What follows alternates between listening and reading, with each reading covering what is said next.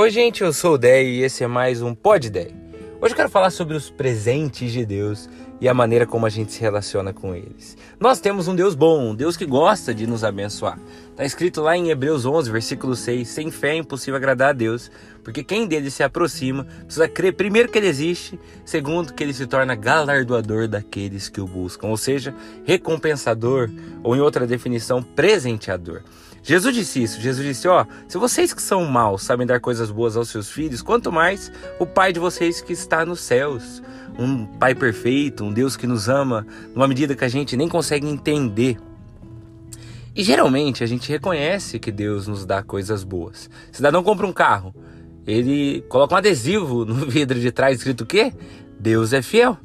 A pessoa finalmente recebe um mozão, encontra alguém depois de tanta espera. Primeira foto no Insta, qual que é a legenda? Meu presente de Deus.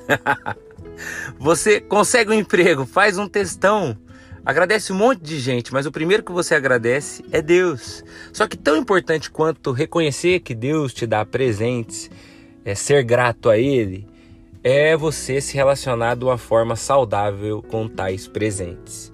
Porque é muito possível que algo que Deus te deu para ser uma bênção, você transforme em algo pesado, em algo não tão bom, se você colocar num, numa prioridade errada dentro do seu coração. Deixa eu explicar.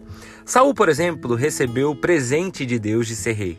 Ele não merecia, não vinha de uma família real, nem tinha isso em Israel. Só que, depois de um tempo, ele se apega tanto a isso que quando ele vê Davi se destacando no exército, ele começa a tentar matar Davi, inseguro de que Davi roubasse o lugar dele. O que no começo gerava no coração de Saul gratidão, agora, pela maneira como ele se relacionou com isso, gera nele os piores sentimentos possíveis. Por que eu estou falando tudo isso? Porque isso pode acontecer com você e comigo. No amor pode acontecer isso, por exemplo. C.S. Lewis tem uma frase genial que diz assim: O amor torna-se um demônio no momento em que se torna um Deus.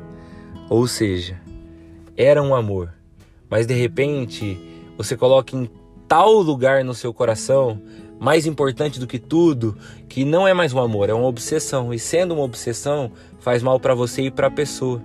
E daí vira uma coisa ruim na sua vida, entende? Não foi o relacionamento, foi a maneira como você enxergou esse relacionamento. No trabalho, por exemplo, você pode receber uma baita oportunidade de Deus, uma oportunidade de emprego maravilhosa, um negócio que dá certo. Porém, se isso fizer você ficar sem tempo para sua família, sem tempo para Deus, sem tempo para os seus amigos e te tornar uma pessoa ansiosa ao extremo, um workaholic, isso já virou algo em você que não deveria ter se tornado. É, inclusive a sua postura quando recebe um presente pode te gerar arrogância. Lá em 1 Coríntios 4 está escrito assim: O que vocês têm que Deus não lhes tenha dado? E se tudo que temos vem de Deus, por que nos orgulhamos como se não fosse uma dádiva? É gente que Deus abençoa tanto e de repente começa a se achar por conta disso e olhar para outras pessoas de cima para baixo. Entende, gente? Nós precisamos nos relacionar de maneira correta com os presentes que Deus nos dá.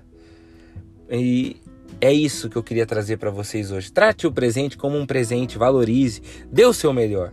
Mas não valorize mais o presente do que aquele que presenteia. E lembre-se sempre a ordem das coisas. É a minha oração hoje por mim e a minha oração por você. Que Deus te abençoe muito. Tchau, tchau. Até amanhã.